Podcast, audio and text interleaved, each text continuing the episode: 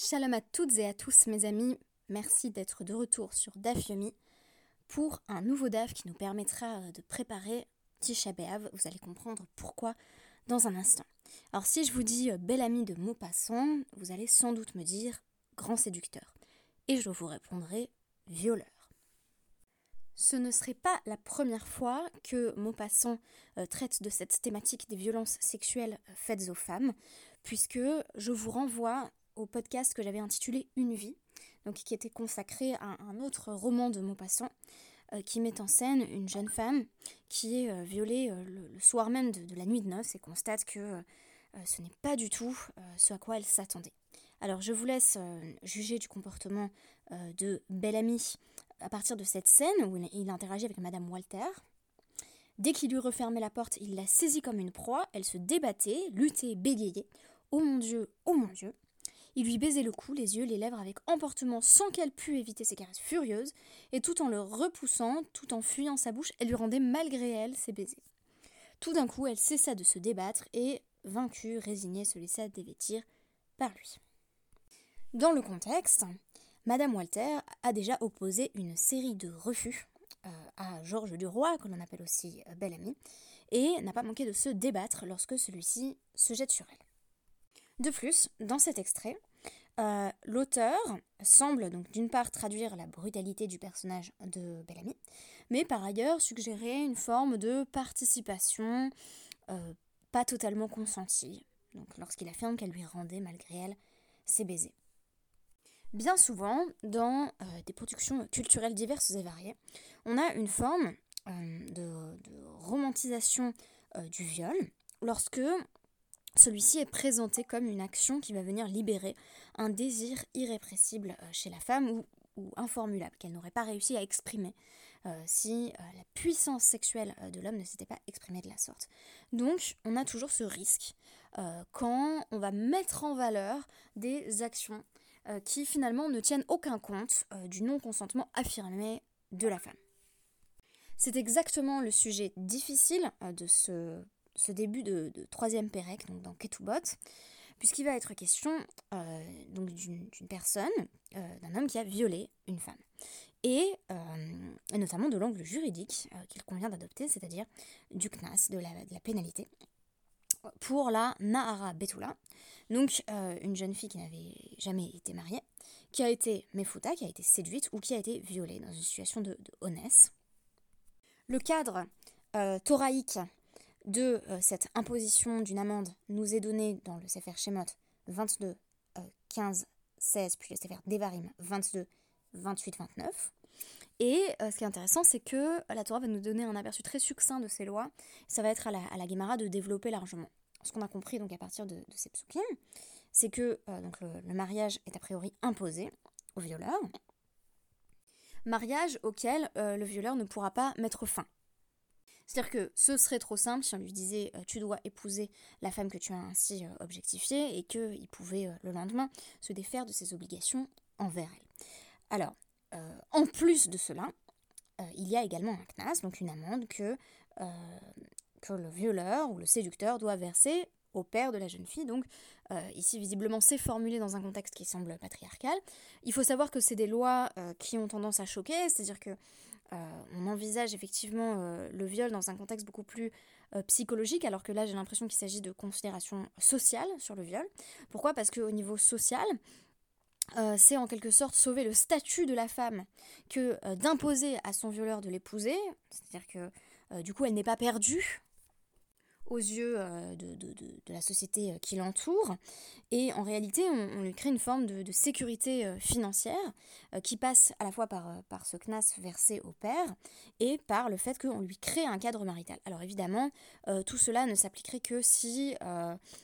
donc que si le père et la jeune fille acceptaient ou souhaitaient ce mariage à partir du viol, il ne s'agit bien entendu pas d'une contrainte qu'on imposerait en plus à la jeune femme qui aurait été violée, mais d'une possibilité qu'on qu'on ouvre et qui va se montrer extrêmement contraignante pour le violeur.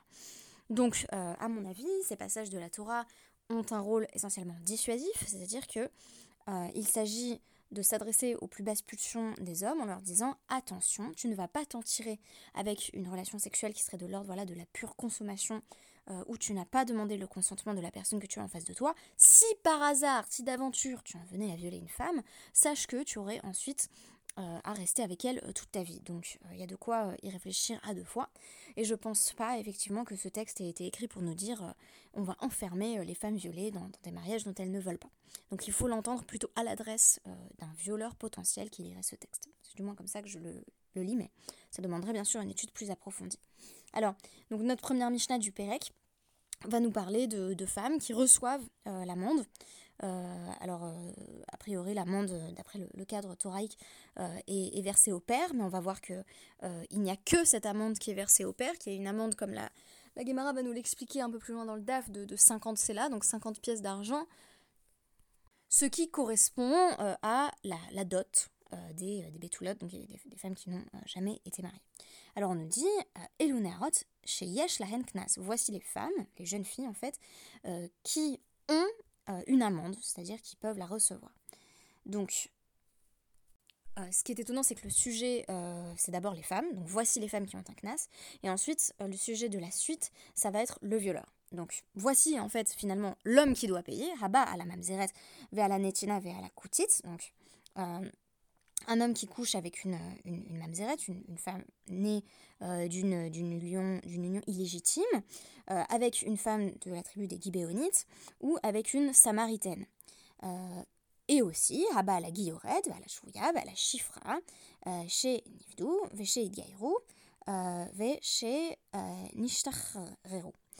Donc, également puni, et l'homme qui couche avec euh, une convertie, une femme qui était captive ou une, euh, une servante, si la captive avait été libérée, euh, la convertie convertie, et que la servante avait été libérée. et donc, particulièrement, si tout cela a été fait quand on en avait la présomption qu'elles étaient toujours vierges, c'est-à-dire euh, Proutot, Mibnot, euh, Shalosh, Shanim, Donc, euh, elles ont été libérées, converties avant l'âge de 3 ans et un jour. Puisque à partir de l'âge de 3 ans et un jour, on ne présupposait plus qu'une femme était forcément vierge. alors la plupart des, petites filles l'étaient bien entendu, mais pourquoi avant 3 ans et un jour ça n'aurait pas de signification? Parce que les sages considèrent qu'il n'y a pas de rapport sexuel à proprement parler. Je note au passage que j'ai conscience à quel point ce sont des sujets difficiles. Euh, et donc, euh, voilà, je, pense qu'il y a des personnes qui, doivent être incommodées euh, par ce DAF au moment même où, vous l'écoutez. Et j'ai conscience que ce sont des sujets extrêmement délicats. Alors, donc on nous dit que ces femmes-là reçoivent de l'argent. que ce soit directement de l'argent qui leur est donné ou plus vraisemblablement de l'argent qui est donné à, leur père, puisqu'il s'agit de, de, de jeunes filles. Alors, euh, la Gemara va nous poser la question au départ est-ce que c'est vraiment que ces femmes-là? Donc, est-ce que ce sont seulement les femmes qui ont une forme de, alors de disqualification? Ça vaut surtout pour euh, la mamzeret, euh, la nitina et la, gibéonie, c'est-à-dire des, femmes que, euh, en général, un homme n'aurait pas la possibilité d'épouser. Mais est-ce que les kshérot, elles, les femmes qui sont de lignée irréprochable, n'ont pas d'argent en cas de viol, Non, on est venu t'apprendre que voici les femmes qui sont d'une lignée illégitime et qui malgré tout euh, reçoivent, euh, reçoivent l'argent. Alors, euh, est-il bien vrai qu'elles ont le droit de, recevoir cette amende? Mais pourquoi? Alors d'où le sait-on? Donc deux, deux lectures possibles. Euh, donc on a la lecture de, de Lakish et la lecture de Rav Papa qui, l'Agmara va nous l'apprendre, euh, se complètent et ne sont pas euh, opposés. a une première hypothèse de l'Agmara, c'est qu'ils ne sont pas d'accord. Et en réalité, l'Agmara conclut en disant que ils ont donc deux, deux, exégèses possibles, mais qui ne se contredisent pas. Donc, première interprétation, celle de Resh Lakish. Donc, Ikri Kan Velo Tieleisha. Donc, elle sera sa femme, ce qui s'applique au, violeur qui va devoir euh, épouser euh, sa victime. Isha Harawialo, ça semble ne désigner a priori qu'une femme qu'il peut épouser. Donc on penserait, si on ne lisait pas l'Agmara, que le violeur n'a une somme à verser que s'il il viole une femme qui pourrait techniquement épouser. Mais s'il ne peut pas l'épouser, alors il s'en sortirait à bon compte. Il n'aurait pas à assumer les conséquences de ses actes. Donc ce serait trop simple finalement d'aller voir des femmes et pour les violer qui sont déjà vulnérables dans la société et, et qui ont un statut qui leur permet pas de se défendre. Donc, imaginons un homme qui est très attiré par une femme qui est, qui mamzeret, il ne peut pas l'épouser euh, parce qu'elle est née d'une union illégitime, d'une union incestueuse, d'un adultère. Eh bien, il se dit qu'à cela ne tienne, je vais la violer, j'aurai pas de conséquences. Alors, on nous dit non, c'est pas comme ça que ça marche. Alors, explication donc de Resh Lakish. Il est dit donc dans, dans ces psukim euh, de, de, Dvarim 22, 28, 29. Nahara, Nahara, Hanahara, trois fois il est répété, la jeune fille, la jeune fille, enfin une jeune fille, une jeune fille et la jeune fille avec un article. Chad les gouffés. Donc la première fois, euh, c'est pour nous apprendre qu'il faut payer une amende. Vechad les atouye la lavin. La deuxième fois, c'est pour nous apprendre qu'il euh, il doit aussi verser euh, de l'argent, le violeur, si il couche avec une femme avec qui il est interdit de, coucher. Donc voilà, il viole une femme. D'autres exemples qui sont donnés dans, le DAF, par exemple, un, homme qui, viole une femme qui est, qui est, Nida. Donc c'est un, interdit. c'est d'ailleurs Khayaf Karet, donc c'est passible de retranchement du peuple, eh bien, euh, il doit malgré tout euh, verser l'amende. Euh, voilà, donc, et, la troisième fois qu'on nous dit la jeune fille, c'est pour apprendre que tu es passible d'amende, même si tu dois payer, donc tu dois payer, même si tu as une relation sexuelle qui serait punie de carrette. Donc voilà, un lave ou, un carrette selon, selon le cas sachant qu'un lave, c'est un, simple interdit, et que euh, concernerait par exemple, comme je viens de le citer en anticipant un peu sur la fin euh, de ce passage, euh, un homme qui aurait une relation sexuelle avec une femme nida, donc une relation sexuelle bien sûr non consentie, tandis que Rav Papa, il le tire du fait que euh, cette fois-ci c'est dans, dans c'est peut-être un peu moins convaincant d'ailleurs, parce que c'est bon, Shemot 22, 15, 16, euh, on nous parle donc d'un homme qui a séduit une jeune femme vierge et qui doit lui donner euh, la dot des femmes vierges. D'où on apprend que c'est 50. Euh, c'est là à partir de ce passage. Et il dit dans ce passage Betula, Betulot, ha Betulot. Donc la jeune fille vierge, ou la jeune fille qui n'a jamais été mariée, ça dépend un peu du contexte. À l'époque de la Gemara, ça se complexifie. Donc on va dire la jeune fille vierge, les jeunes filles vierges et encore les jeunes filles vierges. Donc là encore pour t'apprendre, un, qu'il faut payer l'amende, deux, qu'il faut payer l'amende même si tu violes quelqu'un avec qui tu pourras pas te marier parce que c'est interdit, même si tu violes quelqu'un avec qui tu pourras pas te marier parce que c'est en plus passible de euh, Sachant que euh, cet avis autorisé, qui est celui euh, de la Mishnah, sourcé donc par Resh Lakish et Rav Papa, euh, s'oppose à d'autres avis qui étaient exprimés à l'époque de la Gemara, qui sont des avis minoritaires, notamment l'avis de Shimon Atimi et de Rabbi Shimon ben Menasha, qui, euh, affirmaient tous les deux que euh, finalement, euh, vélo tiyé les est restrictif. C'est-à-dire que quand on nous dit dans Dvarim 22-29 que si il la viole, il devra l'épouser, ça signifie que s'il ne peut pas l'épouser, il n'a pas besoin de payer d'amende pour le viol. Donc c'est une, une opinion qui, heureusement, a été écartée. Alors, euh, ce qui m'intéresse, et je voudrais conclure là-dessus, euh, c'est que là, on a vraiment l'impression que tout est focalisé sur ce, CNAS, cette amende, qui en plus est a priori versée au père, donc on ne sort pas tellement d'une vision extrêmement patriarcale du viol. Euh, ce qui est intéressant, c'est que le commentaire du, du Shitam set note que le CNAS n'est que l'un des éléments qui va devoir être versé par le violeur.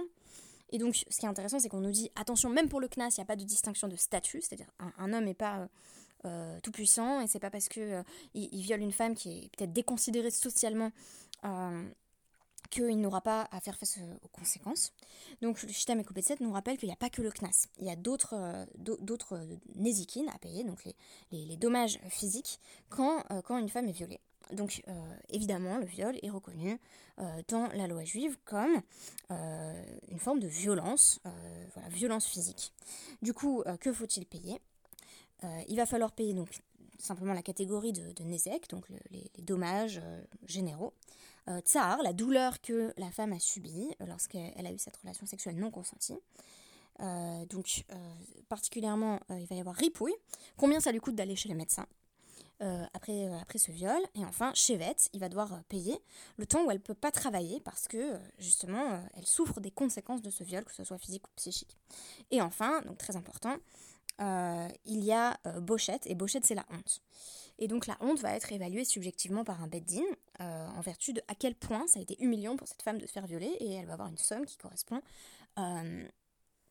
d'être violé plutôt que de se faire violer d'ailleurs. Excusez-moi, je ne suis pas toujours très euh, rigoureuse dans, l'emploi des termes.